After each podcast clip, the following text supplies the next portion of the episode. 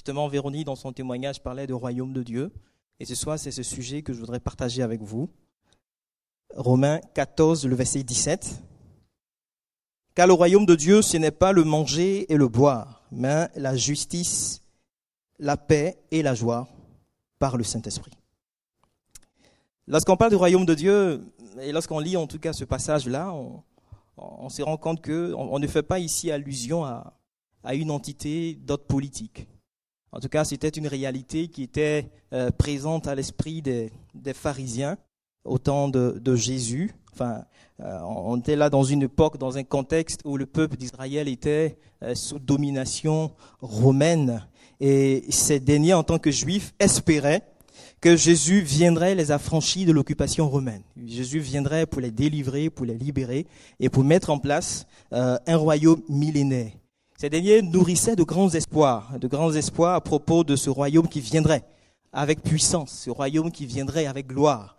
Et ces pharisiens attendaient, s'attendaient à de, grands signes euh, et à de profonds bouleversements politiques. Mais le Seigneur va leur donner la réponse suivante. Dans Luc 17, euh, du verset 20 à 21, les pharisiens ils vont lui poser la question, mais quand viendrait euh, le royaume de Dieu? Jésus va répondre, le royaume de Dieu ne vient pas de manière à frapper les regards. On ne dira point il est ici ou il est là, car voici le royaume de Dieu est au milieu de vous. Le royaume de Dieu est au milieu de vous. Le royaume de Dieu, comme je l'ai dit, est, non seulement loin d'être une identité politique, ce n'est pas non plus, euh, ce royaume n'est pas non plus, je un royaume qu'on peut confiner à un territoire à qui serait visible aux yeux de tous, aux yeux des hommes, aux yeux euh, de l'humanité. Euh, un peu comme le royaume, on va dire, de l'Espagne, le royaume de Belgique, confiné à un territoire géographique bien précis où on peut aller, bon, le royaume de Dieu à tel endroit, etc. En tout cas, je dirais du moins dans sa forme actuelle, dans sa forme actuelle. Mais le royaume de Dieu vient tranquillement le royaume de Dieu vient euh, de manière invisible et sa manifestation terrestre et visible est encore à venir. Le royaume de Dieu renvoie à une réalité qui est spirituelle. Le royaume de Dieu va tout simplement désigner la sphère où le gouvernement de Dieu est accepté, où le gouvernement de Dieu est reconnu. Mais je vais là, avant d'aller plus loin, préciser que lorsqu'on parle du royaume de Dieu, on a ces deux aspects-là qu'on retrouve intéressants, que j'ai plus ou moins euh, mentionné tout à l'heure. Donc le premier qui est relatif au règne de Dieu dans le cœur de celles et ceux qui ont accepté Jésus euh, comme Seigneur et Sauveur. Le royaume de Dieu perçu ainsi euh, est maintenant manifeste. Ce royaume de Dieu est maintenant est, au milieu de nous. Euh, on a lu, on ne dira point il est ici ou il est là, car voici le royaume de Dieu est au milieu de vous. Parce qu'il n'est pas un royaume, en tout cas dans sa forme actuelle, un royaume terrestre, un royaume visible. Le Seigneur euh, précise que le royaume est en nous, ou plus exactement au milieu de nous. Et Jésus-Christ a parfaitement manifesté le royaume de Dieu, pas sa présence sur la terre, et en pas son règne qui a été établi dans le cœur de celles de ceux qui l'ont accepté, qui ont accepté d'appartenir à ce royaume, qui ont accepté d'entrer dans ce royaume par la foi en Jésus-Christ. Et bien évidemment, comme je le disais également tout à l'heure, le second aspect concerne le règne spirituel de Dieu, qui un jour sera établi euh, en tant que royaume terrestre dans une réalité, cette fois-ci physique, que nous allons expérimenter. Mais ce soir, je voudrais me focaliser sur cet aspect euh, spirituel, ce royaume de Dieu dans cette dimension. Et l'aspect présent de ce royaume va apparaître dans ce verset que nous avons lu, Romains 14, le verset 17, euh, qui va donner une définition très large. Le royaume de Dieu, ce n'est pas le manger, ce n'est pas le boire, mais la justice, la paix et la joie par le Saint-Esprit. Le royaume de Dieu est justice. C'est donc cette sphère-là où la justice de Dieu va s'exprimer.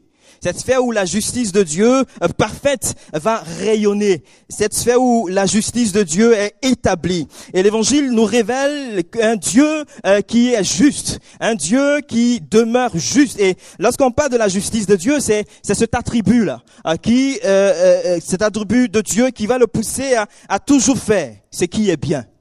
La justice de Dieu va s'exprimer par son amour pour ce qui est équitable par son amour, bien sûr, pour ce qui est juste et, sa haine pour le péché. Lorsqu'on lit, euh, on, voit un peu dans l'histoire et lorsqu'on ouvre la parole de Dieu, dans, l'histoire du peuple d'Israël, on, se rend compte qu'à un moment donné, ce peuple, dans son histoire, était en esclavage.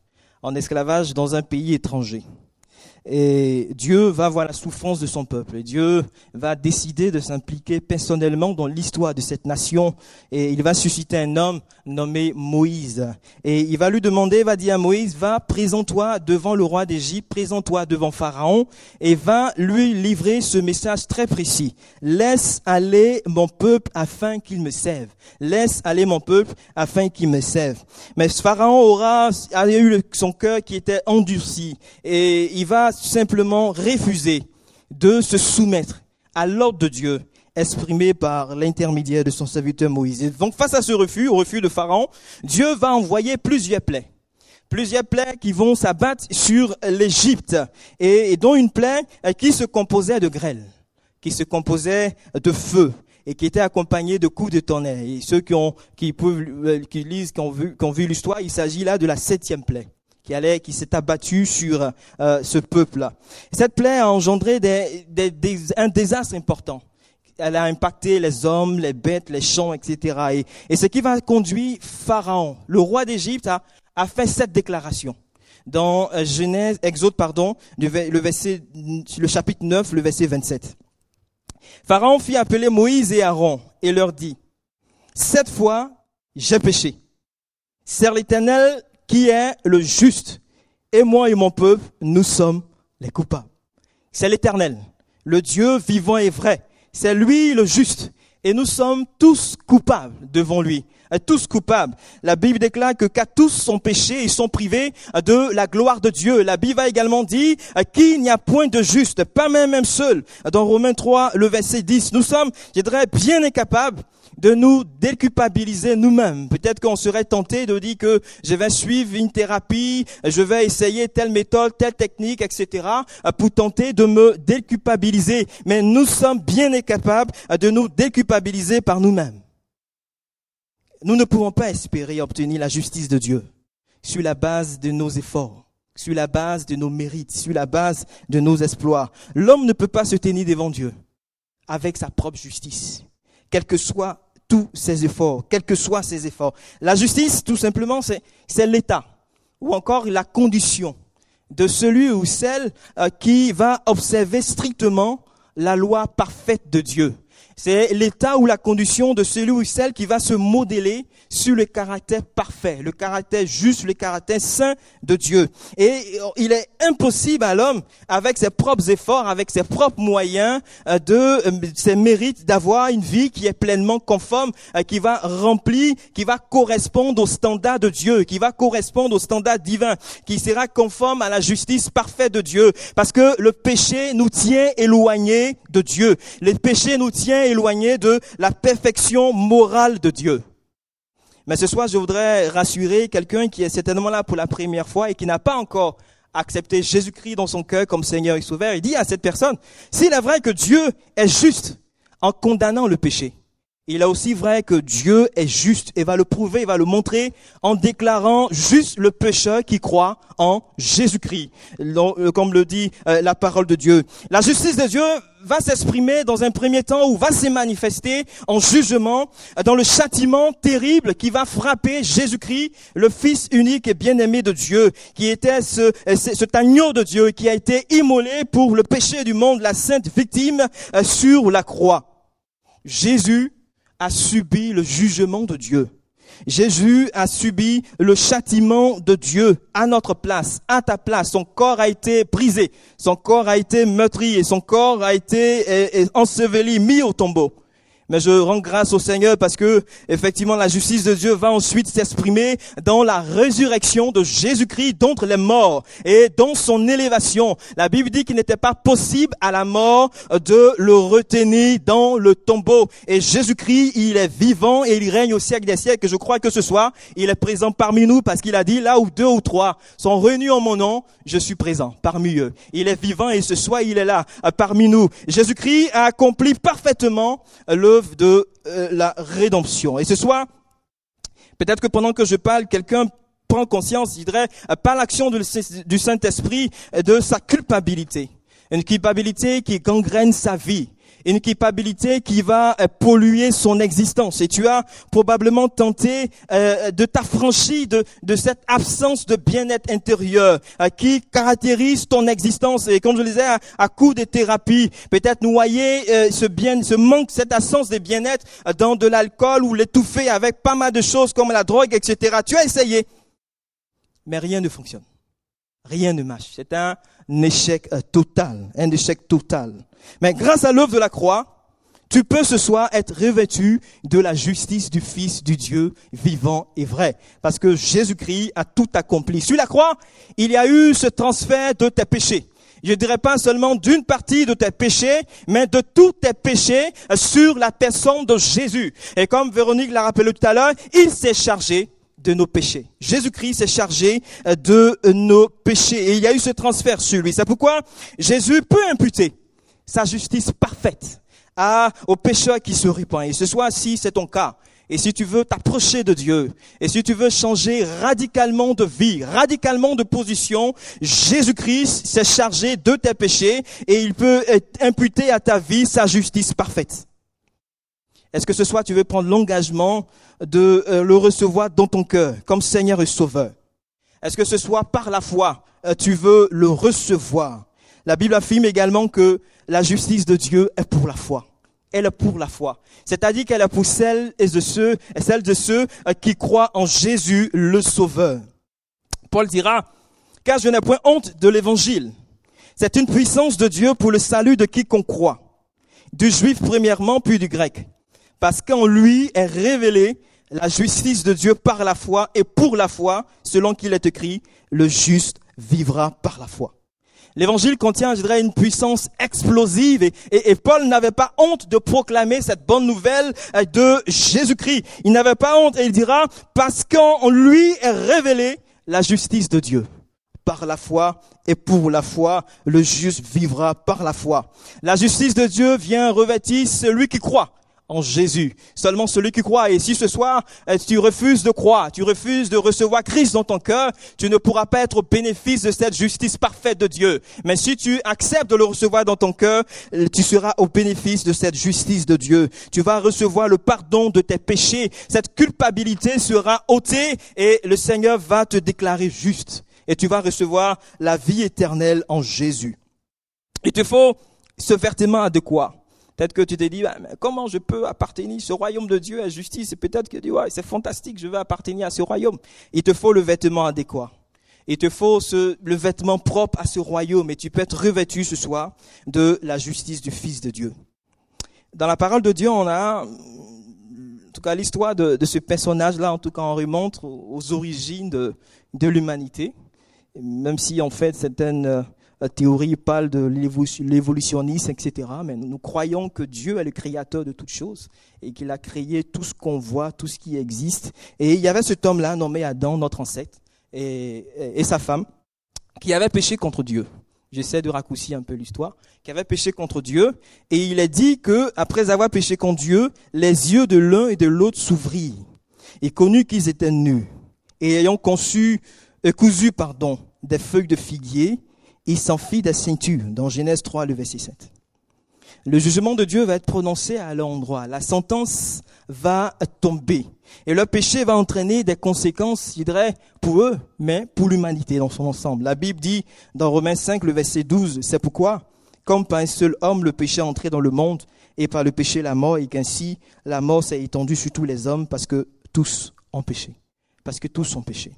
Donc la femme a été condamnée à souffrir en accouchant et a subi la domination euh, de son mari. L'homme, lui, il a été euh, condamné à gagner euh, sa vie au moyen d'un sol qui était désormais maudit, tout simplement, et qui allait produire des épines, qui allait produire des ronces, et qui allait entraîner pour l'homme peine et sueur, difficulté, souffrance.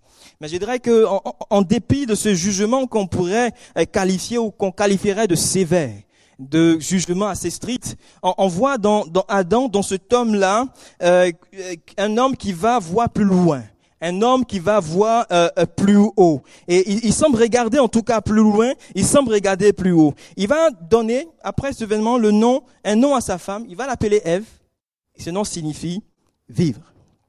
Dans l'espérance d'une sémence de vie. Comme si il a là, là qu'il fonde, enfin plutôt euh, l'action là qu'il pose était comme fondée sur ce que Dieu a dit au serpent. Dans Genèse 3, le verset 15, je mettrai une inimitié entre toi et la femme, entre ta postérité et sa postérité. Celle-ci te casera la tête et tu lui blesseras le talon sans entrer dans trop de détails, pour dire qu'il y avait comme là un message d'espoir, et comme là euh, des raisons pour lui d'espérer, de croire que les choses euh, vont certainement s'améliorer, et qu'il y a des raisons de croire, il y a des raisons euh, d'espérer. Et tout se passe comme si Adam avait foi en cette parole. La Bible a dit que la foi vient de ce qu'on entend, et ce qu'on entend vient de la parole de Dieu. Et Dieu va répondre à la foi de cet homme en le revêtant, mais aussi en revêtant son épouse de vêtements de peau. De vêtements de peau.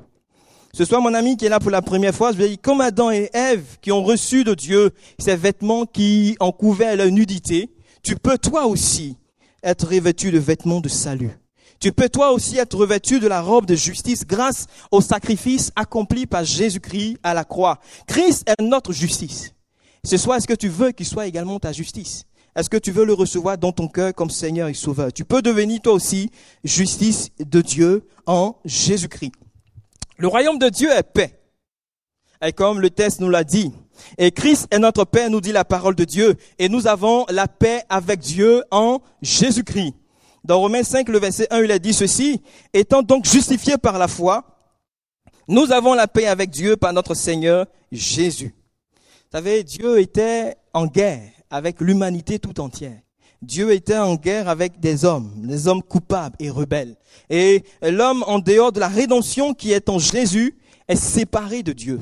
Et il est ennemi de Dieu, nous déclare la parole de Dieu. Mais la première grande bénédiction qui va découler de la justification par la foi, c'est la paix avec Dieu. C'est la paix avec Dieu. Comme pour indiquer et comme pour dire que la guerre est finie les hostilités ont cessé. Il n'y a plus de conflit. Et grâce à l'œuvre de Jésus-Christ, toutes les raisons, tous les motifs de conflit qui pouvaient exister entre Dieu et nous ont été anéantis.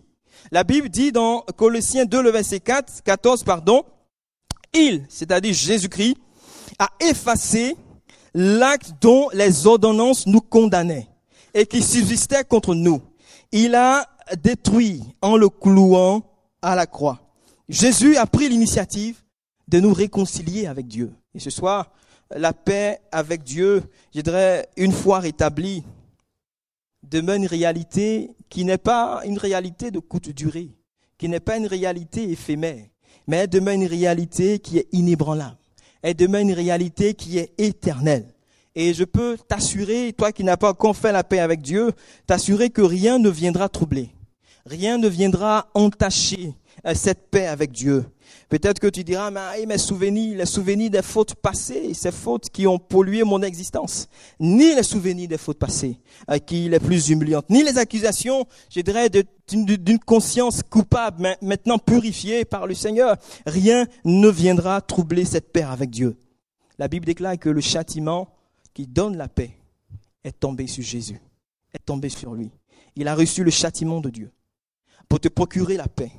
La paix avec Dieu, pour nous réconcilier avec Dieu. Et ce soir, tu peux être au bénéfice de cette paix avec le Seigneur si euh, tu acceptes de recevoir Jésus-Christ dans ton cœur euh, comme Seigneur et Sauveur. La Bible déclare que le royaume de Dieu est, joie également. Christ est notre joie, nous dit la parole de Dieu et il nous donne sa joie. Il nous communique sa joie. Il communique sa joie à celles de ceux qui ont cru en lui. Il dit, je vous, dans Jean 15, le verset 11, je vous ai dit ces choses afin que ma joie soit en vous et que votre joie soit parfaite.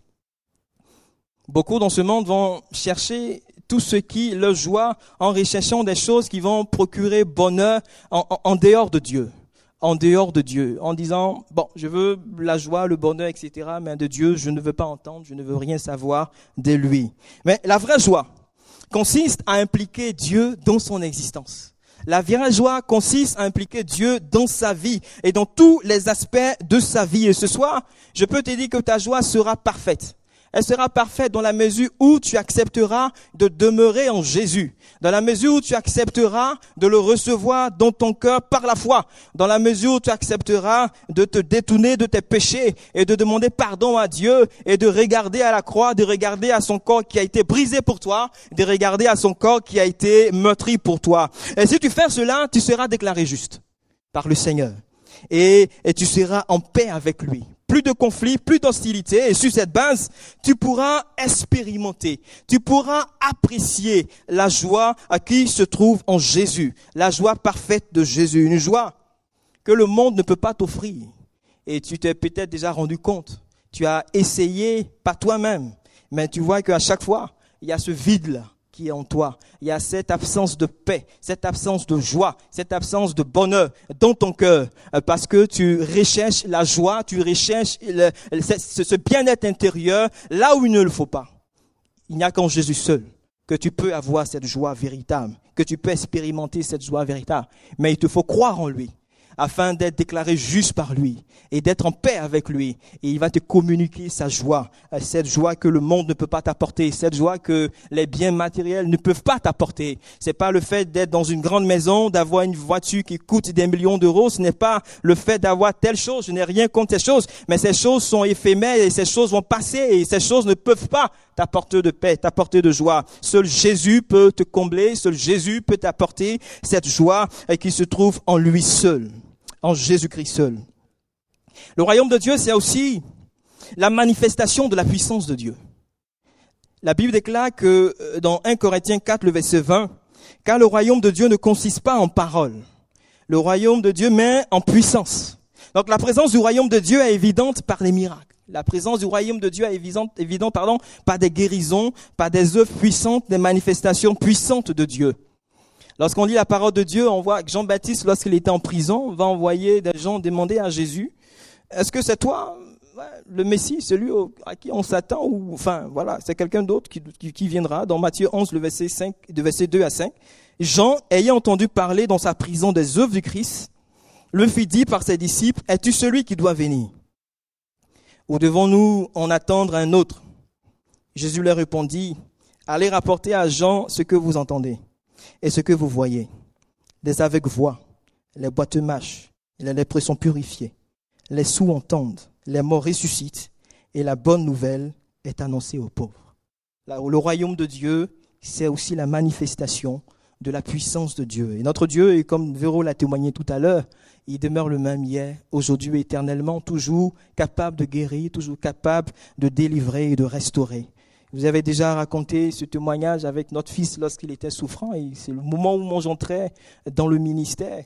Et je me souviens que ça me faisait parfois, mais en même temps, c'était en tout cas un moment d'encouragement pour nous, parce que je me souviens d'une fois d'une réunion où on parlait de foi et on a invité les malades à s'approcher. Et pourtant, mon fils était encore malade et, et il était toujours suivi à l'hôpital. Et on attendait vraiment que Dieu pose sa main sur lui et que Dieu le rétablisse.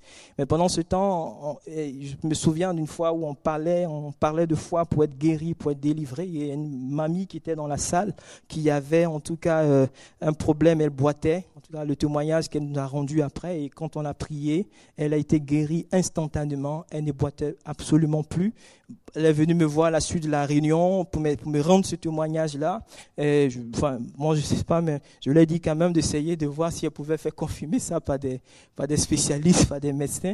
Et voilà. Mais elle est rentrée chez elle. Il y avait la réunion d'évangélisation l'après-midi. Elle est revenue. Elle avait du mal à prendre les escaliers. Mais là, comme une jeune fille, elle pouvait maintenant prendre les escaliers toute seule. Pourtant, elle était quand même d'un certain âge. Elle pouvait prendre les escaliers toute seule. On a vu également ce, ce jour-là, en tout cas, des témoignages qui sont parvenus après, des personnes qui avaient un frère qui avait un cas de cancer que Dieu a visité, que Dieu a guéri. Une autre mamie dans la réunion, hein, dans une autre annexe, qui avait aussi un cas de cancer que Dieu a guéri, que Dieu a délivré. Il est le même hier, aujourd'hui et éternellement. Et le royaume de Dieu, euh, c'est la manifestation de la puissance de Dieu. Et Jésus encore est capable de guérir, capable de délivrer, capable de restaurer. C'est vrai qu'avec ma femme, on vivait ces temps difficiles, mais on voyait également dans la vie des personnes la main de Dieu, l'action de Dieu qui les visitait, qui les guérissait. Et, quand le temps est arrivé, le Seigneur s'est souvenu de nous. Et il a visité également notre enfant en le guérissant, en le libérant de ce cancer qui, qui l'embêtait. Et voilà. Et je crois que ce soir, le Seigneur est capable encore de faire de grandes choses. Je ne sais pas de quoi tu souffres, je ne sais pas quel diagnostic les médecins t'ont dit. Je ne te demande pas de regarder à nous. Je ne suis pas en train de, de rendre ces témoignages pour que vous puissiez regarder à quelqu'un, regarder à un homme. Non, mais regarder à Dieu. Et c'est pourquoi j'ai bien précisé que pendant ce temps, mon fils ici était malade. Et si moi j'avais la capacité de le guérir, de le délivrer, il serait guéri depuis longtemps. Mais ce n'était pas le cas. Ce n'était pas le cas. Pour dire que c'est Dieu qui fait. Et c'est Dieu qui guérit. Et il est le même hier, aujourd'hui, éternellement. Et ce soir, je ne sais pas qu'est-ce qui t'a été dit et quel diagnostic t'a été donné, mais Jésus est capable de te guérir. Jésus est capable de te délivrer. Je ne te demande pas de regarder au pasteur Avril, ni à moi, ni à Lou. Ne regarde pas à nous, mais regarde à l'éternel. Regarde à Dieu. Regarde à celui-là euh, qui nous a guéris et qui nous a délivrés. Nous allons baisser et couper nos fronts. Nous voulons ce soir, Seigneur, bénir ton nom. Et nous voulons, notre Dieu, te célébrer et te magnifier. Notre Dieu, ton royaume, c'est la justice. Ton royaume, c'est la paix. Ton royaume, c'est la joie. Ton royaume, c'est la manifestation de ta puissance ce soir. Nous voulons bénir ton nom et te célébrer, Seigneur. Nous croyons que tu n'as pas changé, que, tu demeures le même hier, le même aujourd'hui éternellement. Et ce soir, nous croyons que tu es celui-là qui veut agir, qui veut délivrer, qui veut restaurer et qui veut se manifester. Ce soir, sois béni et sois glorifié, Seigneur. Pendant que nous avons la tête baissée, est-ce que quelqu'un ce soir veut dire, prendre l'engagement de, de recevoir Jésus-Christ dans son cœur comme Seigneur et Sauveur? Amen. J'ai vu votre main. Est-ce que quelqu'un veut recevoir Jésus-Christ dans son cœur, comme Seigneur dit que moi, je veux appartenir à ce royaume-là, ce royaume de Dieu. Je veux être revêtu de ce vêtement de justice de Jésus-Christ. Je veux le recevoir, l'accepter. Je veux vous donner l'occasion, là où vous êtes, de lever simplement la main et nous allons prier pour vous. Alléluia. Est-ce que quelqu'un ce soir veut dire, moi, je veux marcher avec Jésus. Je veux prendre l'engagement de marcher avec lui. Alléluia. Gloire à Jésus-Christ. Merci Seigneur. Amen. S'il y a des personnes aussi qui ont besoin qu'on prie pour elles parce qu'elles ont un problème de santé ou elles rencontrent une difficulté particulière, je vais vous inviter là où vous êtes également à vous approcher, à venir par devant et nous allons prier le Seigneur pour vous. N'hésitez pas, approchez-vous ce soir. Si quelqu'un veut qu'on prie pour lui parce qu'il a un problème de santé, approchez-vous nous allons prier le Seigneur afin qu'il pose sa main sur vous, sa main sur vous. Amen. Gloire à Jésus. Gloire à Dieu. Amen. Merci Jésus.